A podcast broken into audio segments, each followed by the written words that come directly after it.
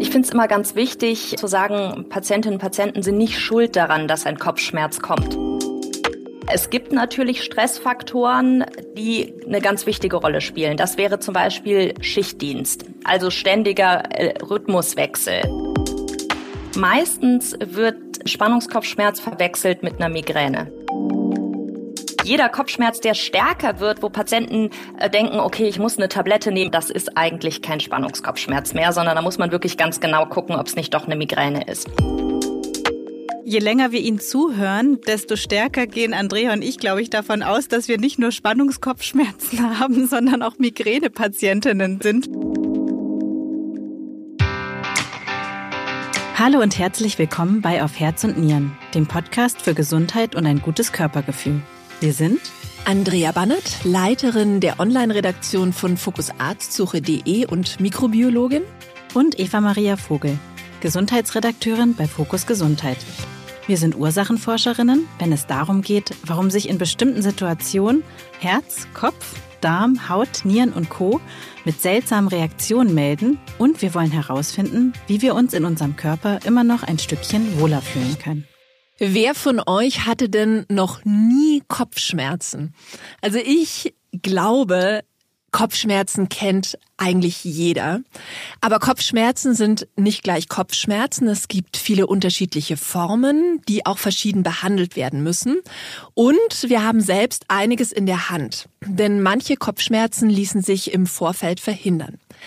Was wir tun können, damit wir vielleicht in Zukunft alle etwas weniger Kopfschmerzen haben. Darüber reden wir nun mit unserer heutigen Expertin.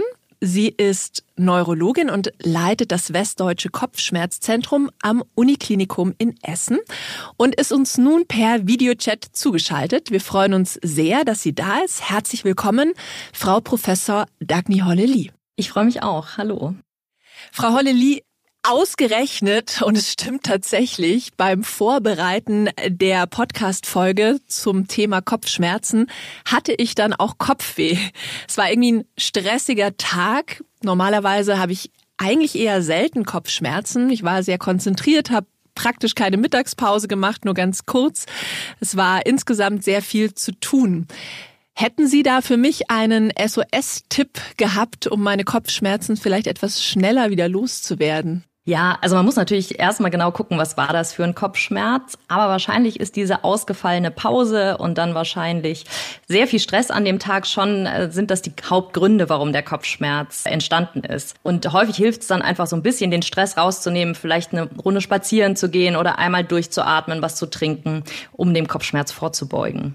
Über das Thema Lebensstil und Kopfschmerzen wollen wir später noch ein bisschen genauer sprechen. Jetzt freue ich mich erstmal, Eva, dass du wieder da bist und gemeinsam unseren Podcast wieder mit mir zusammen hostest. Du bist ja vor drei Monaten noch einmal Mama geworden. Wahrscheinlich hattest du jetzt einige schlaflose Nächte in den letzten Wochen. Hattest du denn in letzter Zeit Kopfschmerzen oder Inwieweit kennst du Kopfweh aus deinem Alltag? Ja, also erstmal freue ich mich auch sehr, dass ich wieder hier sein darf und dir gesundheitlichen Themen und Fragen auf den Grund gehen kann. Und zu deiner Frage, also zum Glück habe ich zurzeit keine Kopfschmerzen. Ich hatte allerdings als Kind regelmäßig Kopfschmerzen bei langen Autofahrten und dann eine Zeit lang eigentlich keine Kopfschmerzprobleme, aber Anfang 20 wieder. Da hatte ich einmal eine extreme Migräneattacke oder starke Kopfschmerzen.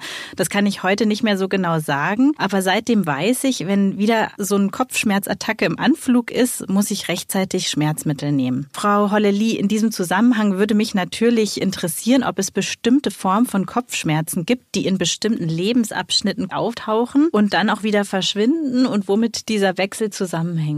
Ja, das ist äh, für Kopfschmerzen sogar typisch und zwar vor allem typisch für die Migräne. Da gibt es Zeiten im Leben, wo mehr Migräne auftritt und Zeiten, wo weniger Migräne auftritt und das hängt häufig mit den Hormonen zusammen. Also dass zum Beispiel mit der Pubertät mehr Migräneattacken auftreten, dann zum Beispiel in der Schwangerschaft fast gar keine Migräneattacken auftreten und dann wieder mit der Perimenopause es zu einer deutlichen Verstärkung kommt.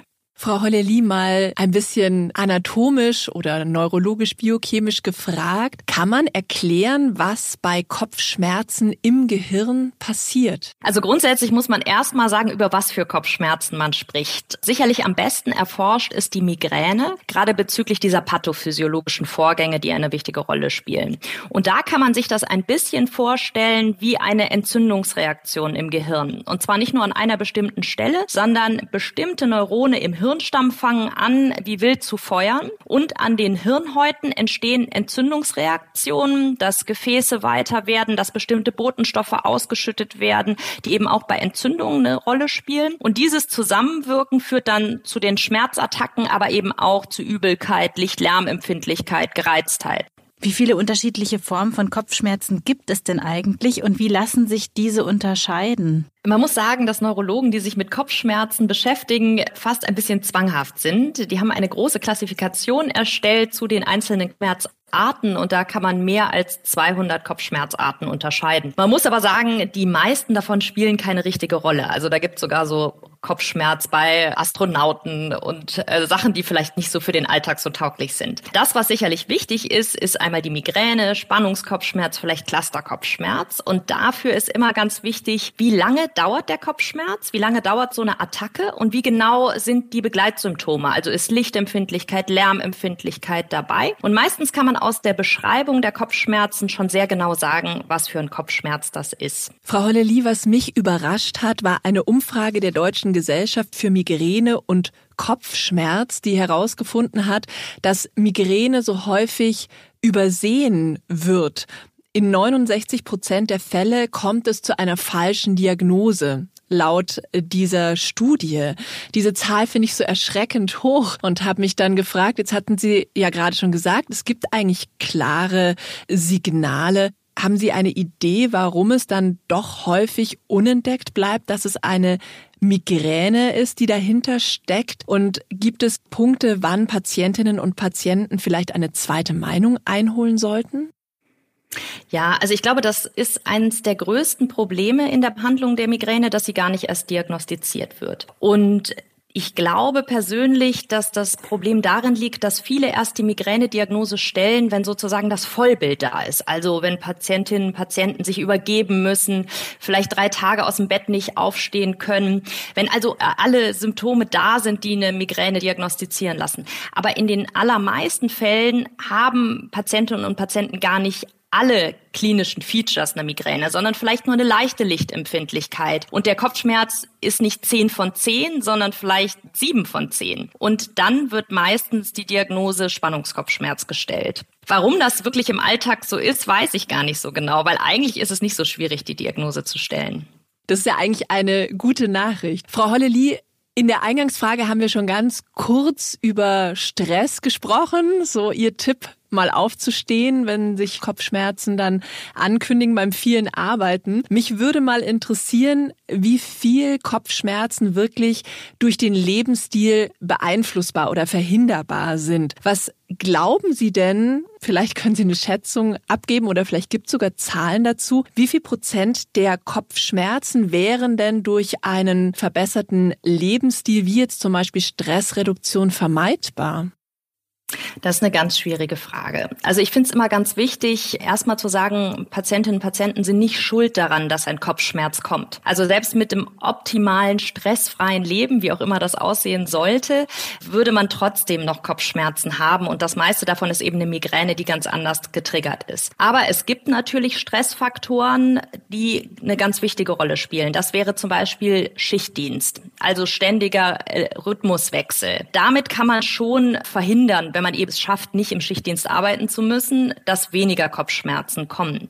Aber so der normale Alltagsstress wird meistens überschätzt. Gibt es denn präventive Maßnahmen, um so einen Spannungskopfschmerz zum Beispiel, der ja stressbedingt ist, um den zu vermeiden? Also nützt Meditation etwas, spazieren gehen? Haben Sie da noch so ein paar Maßnahmen, die Sie uns an die Hand geben können? Auf jeden Fall. Also das erste ist, meistens wird Spannungskopfschmerz verwechselt mit einer Migräne. Also das, was die meisten so für einen Spannungskopfschmerz halten, ist gar kein Spannungskopfschmerz, weil jeder Kopfschmerz, der stärker wird, wo Patienten äh, denken, okay, ich muss eine Tablette nehmen, ich muss hier gegen was machen, das ist eigentlich kein Spannungskopfschmerz mehr, sondern da muss man wirklich ganz genau gucken, ob es nicht doch eine Migräne ist. Und vorbeugend hilft gegen die Migräne, aber auch gegen den Spannungskopfschmerz natürlich sowas wie Sport, Entspannungsverfahren. Das ist alles sehr hilfreich hilfreich, um diesen Kopfschmerzarten vorzubeugen.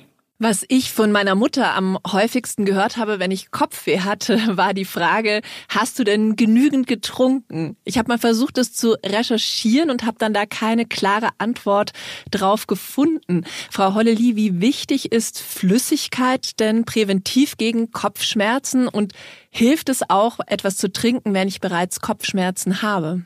Auch das wird überschätzt. Also ich glaube, alle, die Kopfschmerzen haben, kennen das, dass die Außenwelt immer sagt, hast du denn genug getrunken? So ein bisschen vorwurfsvoll, als ob man dann selber schuld wäre. Also klar ist es wichtig, regelmäßig zu trinken und genug zu trinken, aber das beugt Kopfschmerzen nicht vor. Und ähm, es ist hilfreich, wenn Kopfschmerz anfängt, nochmal was zu trinken, vielleicht auch Kaffee zu trinken, weil Kaffee häufig da eine hilfreiche Wirkung hat. Aber es ist nicht so, dass man immer, wenn man zu wenig getrunken hat, automatisch Kopfschmerzen bekommt oder dass das die Lösung Lösung ist zur Therapie der Kopfschmerzen.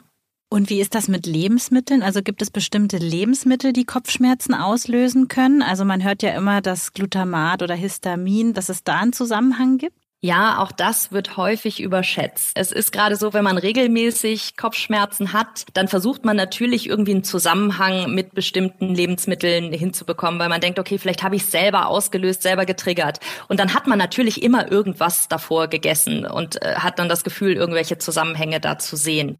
Der Klassiker ist ja so Schokolade. Da dachte man früher immer so Schokolade, klassischer Trigger für Migräne. Heutzutage weiß man, dass in der Vorphase der Migräne der Hypothalamus aktiviert wird und der macht Heißhunger auf zum Beispiel Schokolade. Und egal, ob man dann die Schokolade isst oder nicht, die Migräne kommt. Und so ein bisschen ist das auch bezüglich Glutamat oder Gluten richtig. Man muss im Einzelfall immer gucken, wenn man der Ansicht ist, bestimmte Lebensmittel sind verantwortlich für die eigenen Kopfschmerzen und dann vor allem für Migräne, dann sollte man sie drei Monate weglassen und gucken, was passiert. Und wenn sich dann gar nichts ändert, und das ist bei den allermeisten der Fall, dann spielen die Lebensmittel einfach keine Rolle. Frau Holleli, Sie haben vorher schon ganz kurz Sport genannt und Bewegung als Prävention gegen Kopfschmerzen. Ich habe verschiedene Studien gefunden, die insbesondere eine positive Wirkung von Ausdauersport vorbeugend bei Spannungskopfschmerzen zeigen. Warum ist es denn eigentlich so? Also was ist der Mechanismus, der da dahinter steckt? Und gibt es irgendwie auch bestimmte Sportarten, die sich besonders gut zur Kopfschmerzprävention eignen? Ja, also im Prinzip stellt man sich das mit den Kopfschmerzen ja so vor, dass so eine Art Gereiztheitszustand des Gehirns da ist. Und diese Reizschwelle kann man positiv beeinflussen durch Sport. Die Daten sind besonders gut für Ausdauersport. Wir sagen immer so dreimal die Woche 30 Minuten.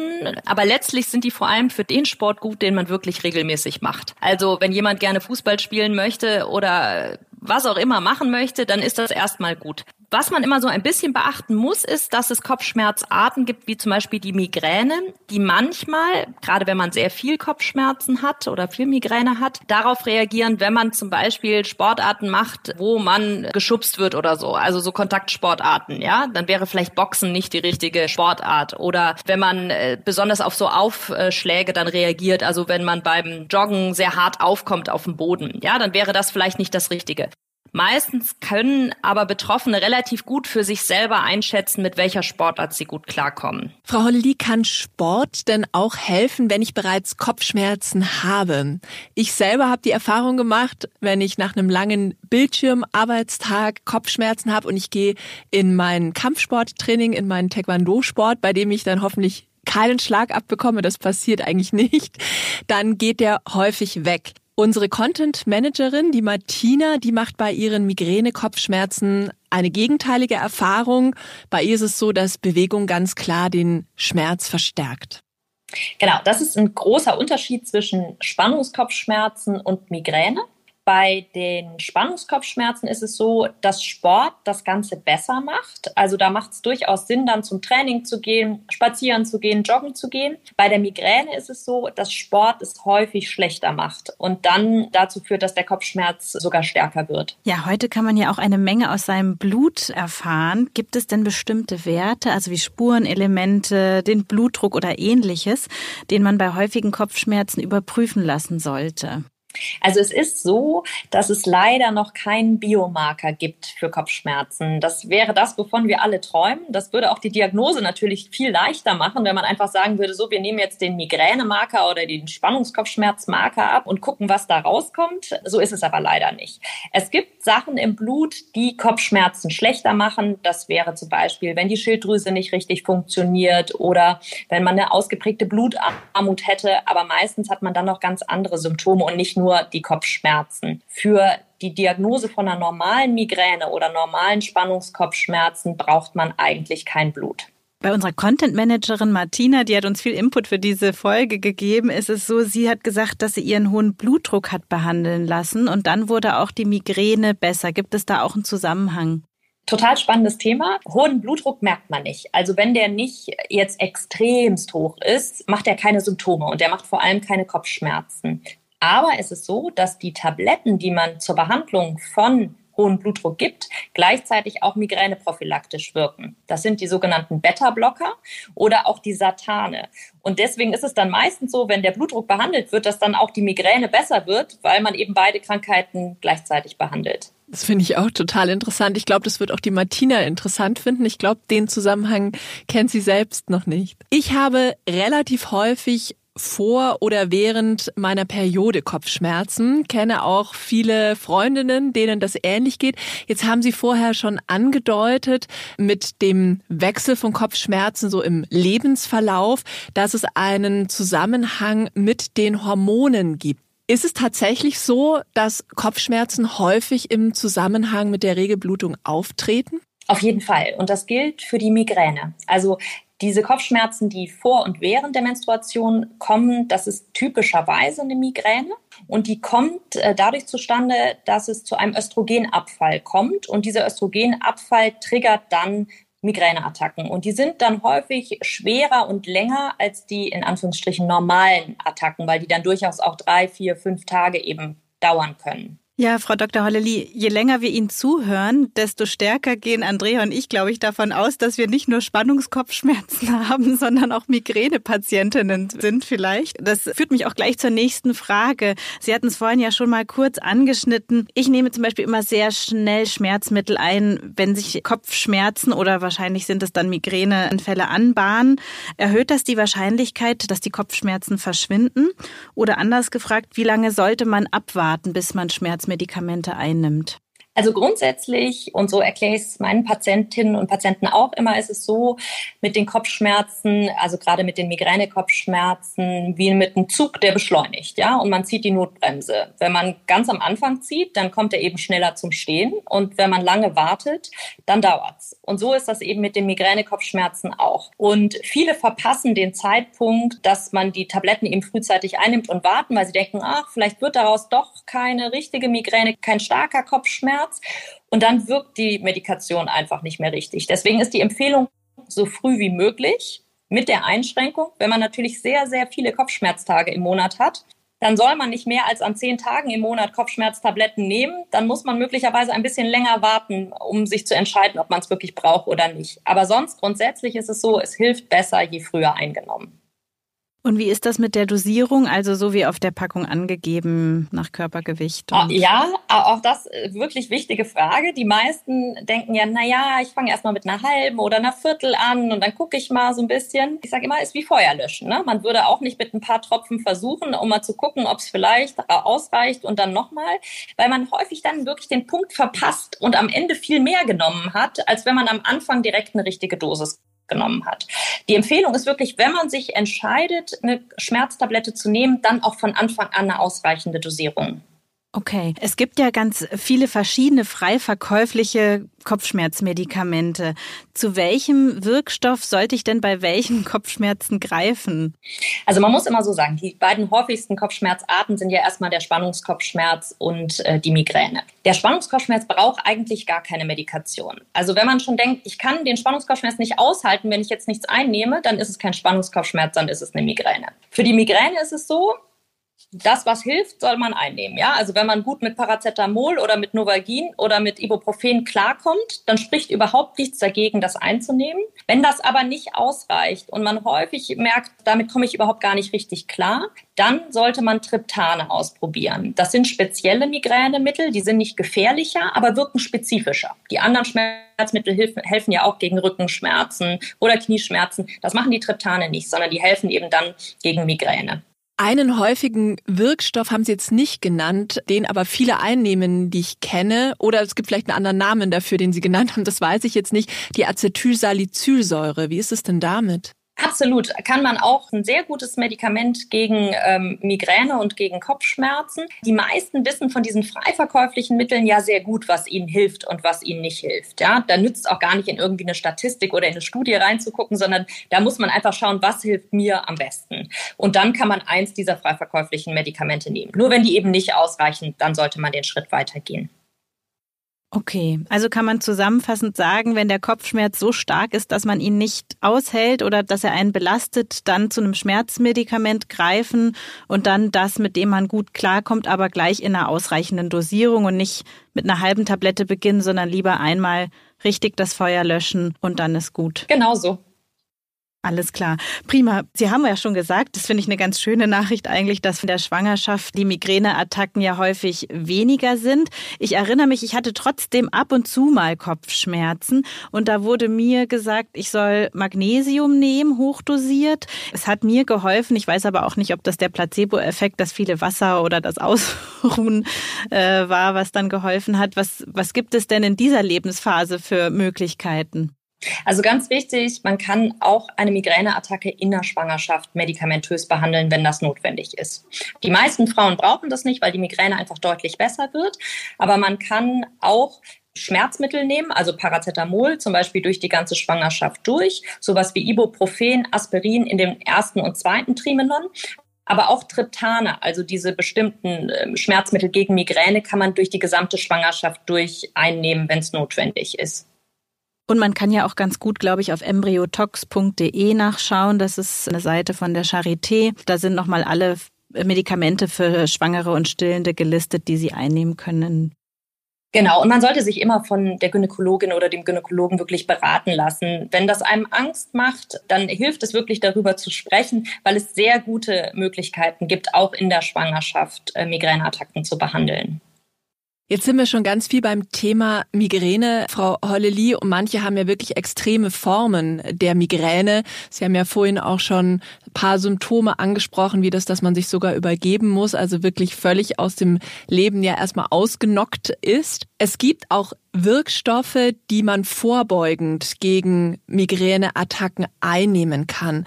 Was sind es denn für Wirkstoffe und für wen sind sie sinnvoll? Genau, also es ist ja so, dass die Migräne eine angeborene Erkrankung ist. Das heißt, man kommt mit einem Migränegehirn schon auf die Welt und man kann so ein bisschen versuchen, mit Lebensstil, Änderungen, mit Sport, versuchen, Migräneattacken vorzubeugen. Aber es kann eben die Situation auftreten, dass man so eingeschränkt ist durch die Migräne, weil sie immer wieder kommt oder die Attacken lang Zusammenhange sind und sie sich nicht gut behandeln lassen, dass man eine vorbeugende Medikation braucht. Wer die genau braucht, das ist individuell sehr unterschiedlich. Das hängt davon ab, was man für Anforderungen im Leben hat, was man auch persönlich möchte. Und dann gibt es eben Medikamente, die man einnehmen kann oder spritzen kann, die dazu führen, dass die Migräne seltener auftritt. Das sind keine Spritzen oder Medikamente, die dazu führen, dass gar keine Migräne mehr auftritt, sondern man würde von einer erfolgreichen Therapie sprechen, wenn sich die Anzahl der Attacken halbiert.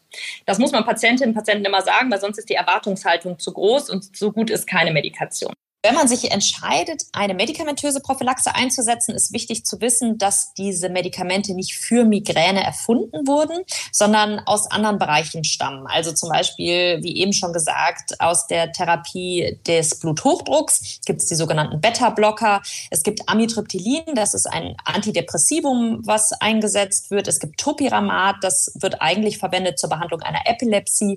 Oder Flunarizin, das ist ein sogenannter Calcium-Antagonist. Jetzt gibt es noch neuere andere Medikamente, das sind die sogenannten CGRP-Antikörper. Das ist die erste spezifische Migränetherapie, weil die in diese Entzündungsreaktionen eingreift, die bei der Migräne eine Rolle spielen. Aber man kann nicht sofort mit dieser Therapie anfangen, weil die Krankenkassen die Kosten erst übernehmen, wenn mindestens eins der anderen Medikamente ausprobiert wurde. Und für die chronische Migräne, das heißt, wenn Patientinnen und Patienten mehr als 15 Kopfschmerztage pro Monat haben, gibt es auch noch eine Besonderheit. Das ist dann das äh, Botox, das Onabotulinumtoxin A, was bei den Patientinnen und Patienten verwendet werden kann. Und das wird dann an 31 Stellen am Kopf und im Nackenbereich an der Stirn injiziert. Das ist ja spannend. Das ist die Substanz, die man auch verwendet, um gegen Falten zu arbeiten. Absolut. Und aus dem Bereich äh, stammt auch die Erkenntnis. Also weil Patientinnen ja vor allem äh, Frauen, die mit Botox behandelt wurden, immer dann gesagt haben, ah, die Falten sind weg, aber mein Kopfschmerz ist auch deutlich besser. Und daraus ist das dann entstanden, dass man herausgefunden hat, dass ganz unabhängig von der Faltenbehandlung dass Botox auch auf diese Entzündungsmechanismen einen Einfluss hat und damit die Migräne behandelt. Spannend. Frau Holleli, in meinem Bekanntenkreis ist es für die meisten normal, dass man ab und an Kopfschmerzen hat und man hört dann schon auch immer wieder, oh, ich habe so viel Kopfschmerzen die ganze Woche gehabt oder über Wochen und man wartet eigentlich eher ab. Mich würde jetzt mal interessieren, was sind denn wichtige Warnsignale, bei denen man dann besser zu einer Ärztin oder einem Arzt mal gehen sollte? Und ist der Hausarzt dann die richtige erste Anlaufstelle? Da muss man so ein bisschen unterscheiden. Es gibt einmal Kopfschmerzen, wo man sofort zum Arzt gehen sollte. Das wäre, wenn man einen ganz plötzlichen Kopfschmerz bekommt. Also man steht an der Ampel, es kommt von einer Sekunde auf der, die andere ein stärkster Kopfschmerz, dann muss man sofort zum Arzt gehen. Oder auch, wenn plötzlich jeden Tag Kopfschmerzen kommen, dann wäre es auch sinnvoll, zum Arzt zu gehen.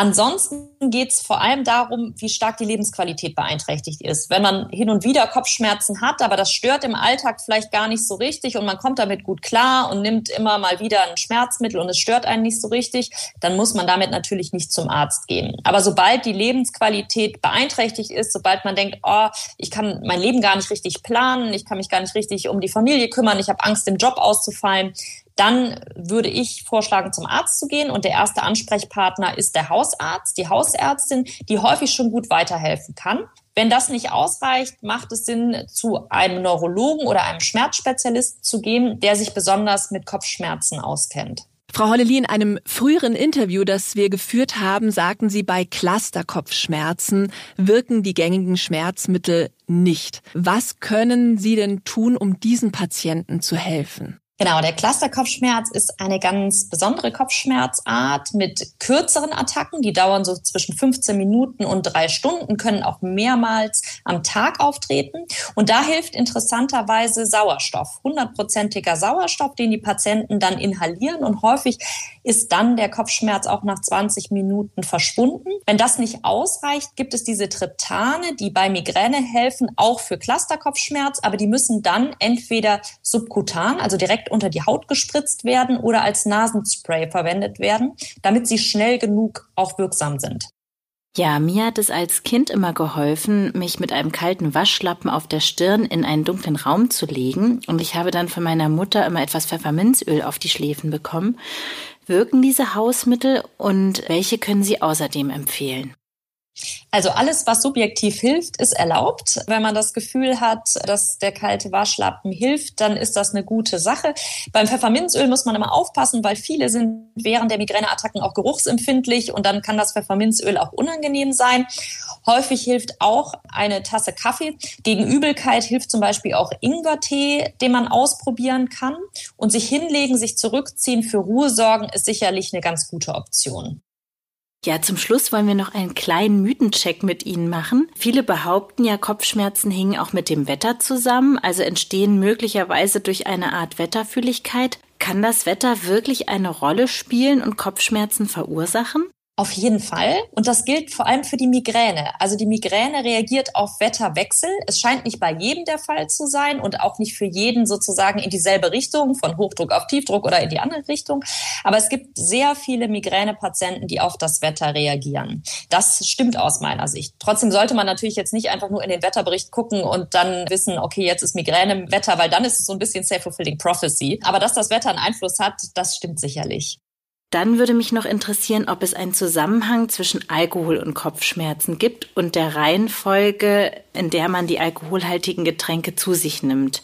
Es gibt ja das berühmte Sprichwort Bier auf Wein, das lass sein. Stimmt das? Naja, so richtig viele Studien gibt's nicht. Wenn man vorbeugen will, ist das Beste wahrscheinlich gar nicht zu trinken. Was aber sicherlich zutrifft, ist, dass gerade Menschen, die Migräne haben, auf Alkohol verstärkt reagieren. Und zwar auch vor allem dann, wenn sie nah dran sind an der nächsten Migräneattacke. Und wenn Sie zum Beispiel sowas wie Rotwein trinken, das kann dann durchaus triggern, also gar nicht nur Katerkopfschmerz, sondern Migräneattacken am nächsten Tag ähm, auslösen. Ansonsten ist es sicherlich vor allem auch eine Frage der Menge und nicht nur eine Frage da, des, der Art des Alkohols. Daran anschließend würde mich interessieren, was hilft wirklich gegen Katerkopfschmerzen? Stimmt es, dass man die Kopfschmerztablette gleich einnehmen sollte, wenn man nach einer durchzechten Nacht nach Hause kommt, also bevor man ins Bett geht? Ach, auch eine schwierige Frage. Also wahrscheinlich hilft es auf jeden Fall, wenn man noch ein bisschen Flüssigkeit zu sich nimmt, dass man eben nicht nur Alkohol getrunken hat, sondern vielleicht auch Wasser. Und wahrscheinlich wird auch Schmerzmittel äh, hilfreich sein. Aber ob das jetzt das optimale Konzept ist, dass man nach jedem Alkohol-Event dann auch noch Schmerzmittel einnimmt, das glaube ich nicht. Ich glaube, man sollte dann doch lieber gucken, dass man nicht zu viel Alkohol konsumiert. Und noch ein letzter Mythos. Haben Frauen tatsächlich häufiger Kopfschmerzen als Männer? Ja, grundsätzlich stimmt das, dass Frauen häufiger Kopfschmerzen haben. Das gilt vor allem für die Migräne. Es gibt auch Kopfschmerzarten wie den Clusterkopfschmerz. Da sind Männer viel häufiger betroffen. Äh, man muss aber sagen, dass diese Zahl das, das Problem bergen, dass Männer ganz häufig gar nicht die richtige Diagnose erhalten, weil man ja so sagt, naja, Männer haben eigentlich gar keine Kopfschmerzen und die trauen sich dann auch gar nicht richtig zum Arzt zu gehen und äh, eine richtige Kopfschmerzdiagnose zu bekommen, weil sie Angst haben, dass es eigentlich eine Frauenerkrankung ist. Das stimmt so nicht. Auch Männer können schwere Kopfschmerzen haben und sollten sich dann auch richtig behandeln lassen. Der Hinweis an die Männer, sich da zu trauen, sich da auch Hilfe zu suchen. Frau Holleli, zum Schluss möchte ich Ihnen noch eine persönliche Frage stellen. Wann hatten Sie denn zuletzt Kopfschmerzen und was haben Sie dagegen getan? Also ich gebe zu, ich bin ja selber Migränepatientin und ich hatte letzte Woche äh, eine gar nicht unerhebliche Migräneattacke und habe die aber ganz gut mit etwas Ruhe und Kaffee wieder in den Griff bekommen. Alles klar.